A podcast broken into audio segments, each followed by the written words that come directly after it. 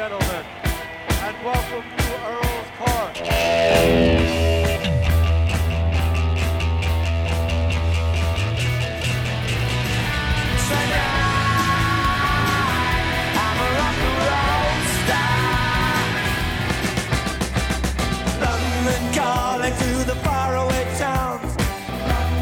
Why has it all got to be so terribly loud?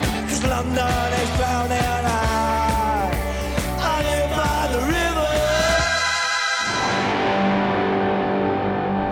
Boa noite e sejam bem-vindos a mais um London Calling.